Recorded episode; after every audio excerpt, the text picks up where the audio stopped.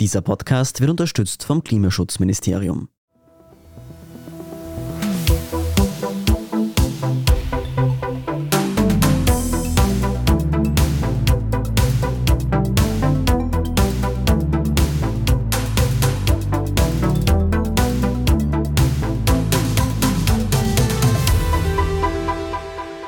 Ihr hört Edition Zukunft Klimafragen, den Standard-Podcast zu Klima und Umwelt. Ich bin Alicia Prager. Und ich bin Philipp Bramer.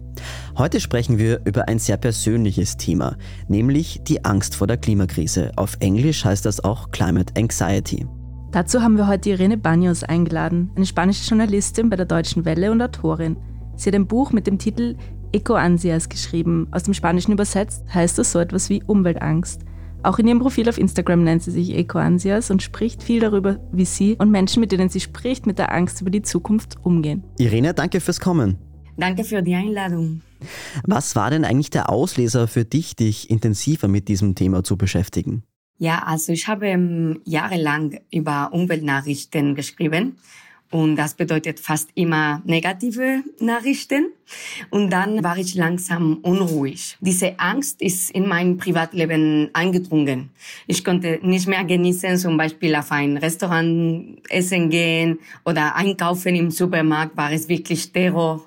Mit Geschenken zum Beispiel auch habe ich immer gefragt, aber wo hast du es gekauft? Wie wurde es hergestellt? Und so weiter. Auch mit Reisen natürlich hat es viel Sorge gemacht weil ich war eine spanische Expat in Deutschland, dann musste ich oft nach Hause kommen und wie sollte ich das machen wegen der Umweltauswirkung des Reisens. Dann dachte ich, Moment mal, das macht doch gar keinen Sinn, weil je mehr Informationen ich bekomme über das Thema Lerne, desto größer wird meine Frustration. Diese Informationen sollen aber zum Aktivwerden entmuten und nicht zum Paralysierung. Da habe ich mich entschieden, oft darüber zu sprechen und hoffentlich andere Menschen zu unterstützen, die sich wie ich fühlen. Das heißt, du hast einen Umgang mit dieser Angst gefunden? Vor allem habe ich gelernt, dass Angst an sich keine schlechte Sache ist. Das ist nur ein Zeichen dafür, dass wir verstanden haben, wie ernst die Umwelt- und Klimakrise ist. Angst ist nicht wirklich Schädliches, wenn wir wissen, in welche Richtung wir rennen müssen. Und das wissen wir eigentlich. Die Wissenschaftler berichten seit Jahrzehnten darüber. Wir müssen nur einen Weg finden, diese Lösungen zu erreichen, was nicht einfach ist.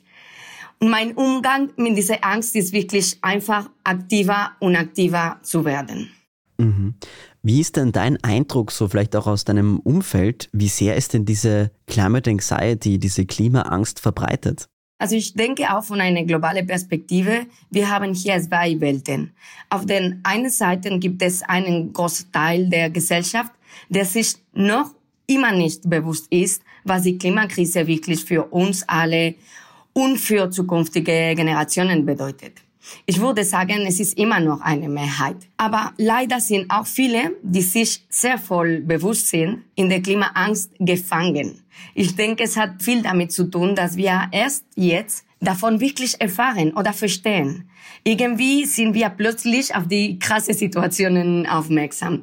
Es ist interessant, weil ich habe mit mehreren Wissenschaftlern oder Menschen, die sich seit Jahren mit diesem Thema befassen, gesprochen und sie meinten, nein, eigentlich ich habe keine Eco-Anxiety oder Klimaangst weil ich weiß seit vielen Jahren, dass diese Auswirkungen kommen. Also sie kennen die Situation schon seit vielen Jahren und sie haben gelernt, wie können sie damit umgehen. Also ich glaube, es ist mehr für die Leute wie uns, die plötzlich zu dieser Situation aufmerksam sind. Und klar, wenn wir erkennen, dass die Auswirkungen zunehmen, aber die politisches Handeln nicht unbedingt auf die gleiche Geschwindigkeit geht, das hilft nicht, diese Angst loszuwerden.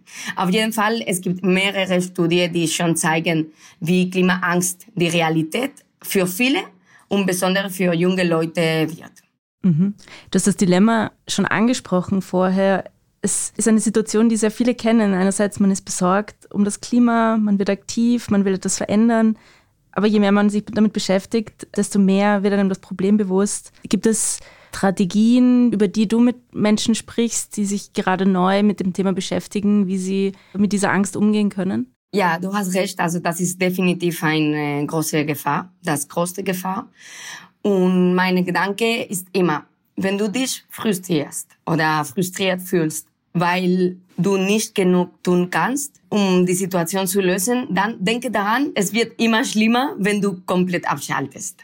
Also ich meine, ich mache nicht genug, aber wenn du nichts tun, das, das wird wirklich schlecht. Und ja, wir müssen auch ehrlich sein. Also es geht nicht um Lügen hier. Selbst wenn du alles perfekt machst, dein Einfluss wird minimal in dieser Situation sein. Aber die Wirkung kann viel größer sein, wenn du mit gutem Beispiel vorangehst, wenn du über das Thema sprichst oder wenn du dein individuelles Vorgehen mit anderen teilst, damit es kollektiv wird also von individuell zu kollektiv. Das ist immer meine Strategie. Und das Ziel ist hier wirklich, sich selbst mehr um besser zu informieren, andere Leute mehr um besser zu informieren und auch zu bedenken, dass etwas Unperfektes schon besser ist als nichts. Ganz wichtig ist auch, es wird nie zu spät, um etwas zu tun. Ich glaube, das müssen wir tausende und Millionen Mal wiederholen. Es wird nie zu spät. Jeden Tag werden die Auswirkungen schlimmer. Das ist wahr, das ist so. Aber es kann immer schlimmer werden. Deshalb zählt jede Geste, jede Aktion, jede Tätigkeit, die wir machen können, jede Entscheidung. Und das wird immer so sein. Es ist klar, je länger wir warten, desto schlimmer werden die Auswirkungen. Aber es wird nie zu spät, um zu sagen, jetzt habe ich keine Lust mehr, es ist zu spät, kann ich nichts mehr tun. Mhm. Was mir auch aufgefallen ist, dass gerade in der Klimabewegung oft von der Katastrophe gesprochen wird, also von der Klimakrise, die in die Klimakatastrophe führt. Ja, dass wir nicht mehr so leben können, wie wir es gewohnt sind, wenn jetzt wirklich die Erde sich um so viele Grad erwärmt. Und da ist sich ja auch die Forschung einig, dass es katastrophale Auswirkungen haben wird, wenn wir nichts tun und wenn wir nicht die Emissionen reduzieren. Aber ist es da zielführend, immer von der Katastrophe zu sprechen, von diesem Alarmismus? Oder müssen wir da mal einen Gang runterschalten und einfach mal sagen, okay, es wird schlimm, aber wir können da noch was tun? Oder ist so ein bisschen Panik vielleicht doch auch nicht schlecht, damit sich mehr Menschen engagieren? Also hier, ich glaube, es gibt verschiedene Meinungen und es gibt gerade eine große Debatte darüber. Und die Medien spielen definitiv eine der größten Rollen in der Klimakrise. Also wie wir informieren, wird wirklich definieren, wie die Leute auch das handeln. Meine Perspektive ist, dass wir brauchen einen konstruktiven und lösungsorientierten Journalismus. Also I don't believe in panic. Ich glaube, Hoffnung ist eine viel bessere Weg. Das bedeutet, ja, wir müssen unbedingt über katastrophale Auswirkungen berichten, weil die sind die Wahrheit, leider. Also, die sind bereits unsere Realität und wir sollen die nicht schön machen. Wir müssen zeigen, die Leute, dass die Hitzewellen oder Hochwasser schon mit der Klimakrise zusammenhängen und dass diese Phänomene nur stärker und häufiger kommen werden. Also das ist schon die Realität. Aber es ist absolut notwendig auch, dass die Medien dem Publikum Instrumente an die Hand geben. Also neben jeder Horrorgeschichte, Klima-Horrorgeschichte, sollten wir zeigen, was die Menschen tun, um diese Auswirkungen zu vermeiden zum Beispiel. Aber auch, was sind die Ursachen für diese Katastrophen? Weil wir kennen die. Und ich glaube, es ist wichtig, darüber zu informieren, damit wir in Zukunft besser machen können.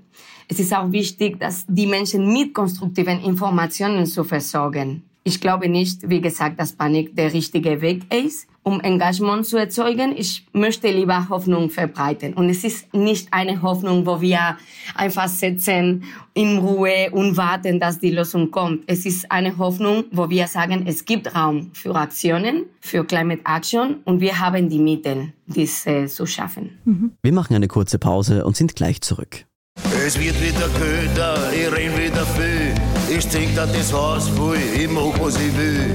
Vergiss halt mein Service, Schaufel die Kohle, ich will wieder rocken, das wird mir so gefallen.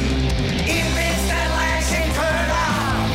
Wahrscheinlich bin ich dein Grenzerfüller. Raus aus Öl und Gas. Denn wann, wenn nicht jetzt? Sichern Sie sich bis zu 7500 Euro Heiztauschförderung auf kesseltausch.at. Entgeltliche Einschaltung des Klimaschutzministeriums. Du arbeitest für ein Medium in Deutschland, du kennst auch die spanische Medienlandschaft sehr gut. Siehst du hier einen Unterschied, wie Medien in verschiedenen europäischen Ländern mit dem Thema umgehen? Ja, also ich glaube generell in Europa sind wir auf eine viel bessere Lage als in andere Orte und Deutschland ist äh, definitiv ein gutes Beispiel, wo Klima eine ähm, Wichtigkeit hat.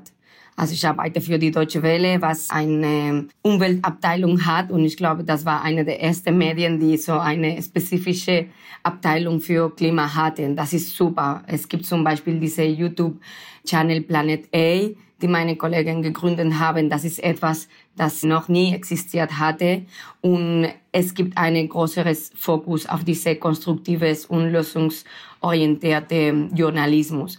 Also ich glaube, auf jeden Fall sind wir auf den guten Wege. Auch in Spanien, es gibt größere oder die größten Medien, die oft Umweltabteilungen haben aber es fehlt noch viel Qualität. Also es fehlt noch gute Journalisten, die auf Umwelt fokussieren. Also es fehlt noch viel Training und Vorbereitung, damit die Journalisten besser wissen, wie man über Klima berichtet. Was auch immer wieder über Klimajournalismus ja kritisiert wird, ist, dass es eben nicht Klimajournalisten geben soll, sondern dass eigentlich jeder, also auch Innenpolitikjournalistinnen oder auch solche, die im Sport arbeiten, auch eigentlich darüber Bescheid wissen sollten, oder? Ja, ich bin total einverstanden. Also ich glaube, wir brauchen doch Umweltjournalisten, aber alle Journalisten sollten eine Basis von Klimaverständnis. Weil jetzt, auch äh, wenn du über Fußball schreibst, musst du verstehen, dass vielleicht der Match kann nicht stattfinden wegen einem Sturm. Dann kannst du da erklären, warum passiert das? Es hat einen Zusammenhang auch mit Klimakrise. Und es ist auch sehr gefährlich, wenn die anderen Journalisten keine Kenntnisse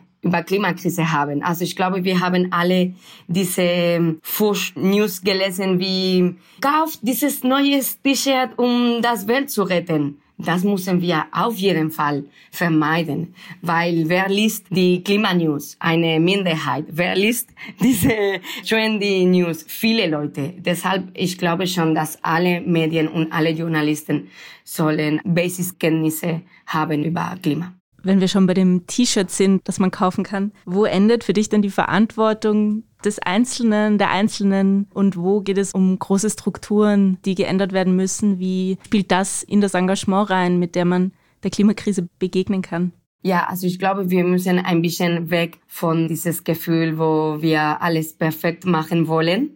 Ich bin mir nicht sicher, ob man wirklich sie abstellen kann, dieses Gefühl.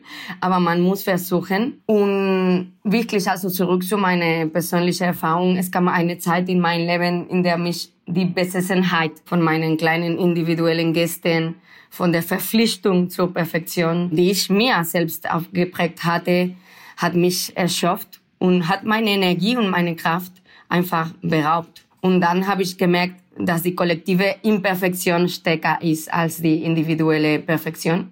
Es ist immer besser, sich Kollektiven anzuschließen, zu versuchen, Veränderungen in unserem Arbeitsumfeld zum Beispiel oder die Menschen, die näher an uns sind, darüber zu informieren, als wirklich uns über Perfektion zu besessen. Und wie gesagt, also manchmal hindert uns diese Perfektionswahn, eine größere Perspektive zu haben. Und wenn wir nur über ein plastikfreies Leben denken, vergessen wir, wer sind zum Beispiel hinter die Ursachen der Klimakrise.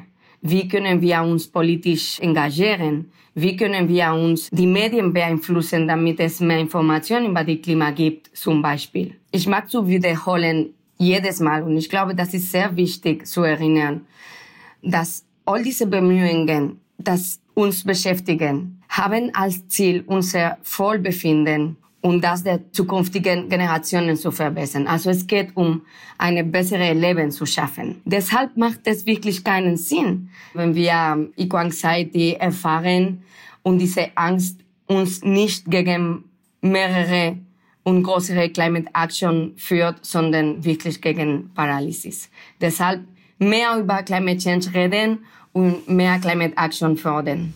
Ja, danke dir, Irene, dass du heute zu Gast im Podcast warst. Vielen Dank, Philipp und Alicia. Es hat mich sehr gefreut. Wenn euch der Podcast gefällt, dann bewertet uns doch auf iTunes oder anderen Podcast-Plattformen. Feedback könnt ihr uns außerdem an podcast.derstandard.at schreiben. Und wenn ihr uns unterstützen wollt, dann könnt ihr das mit einem Standard-Abo tun oder indem ihr Standard-Supporter werdet.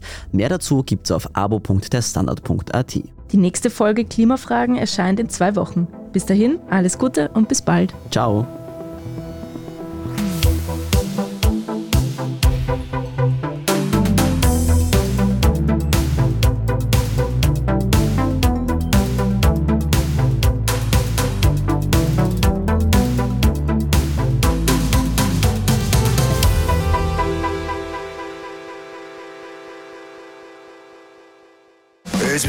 Köder, ich renn wieder viel. Ich trink da das Haus voll, ich mach was ich will. Vergiss hat mein Service. Schaufel die Kohle, ich will wieder rocken, das wird mir so gefallen. Ich bin's der Leichenköder. Wahrscheinlich bin ich der Grenzerfüller. Raus aus Öl und Gas. Denn wann, wenn nicht jetzt? Sichern Sie sich bis zu 7500 Euro Heiztauschförderung auf kesseltausch.at. Entgeltliche Einschaltung des Klimaschutzministeriums.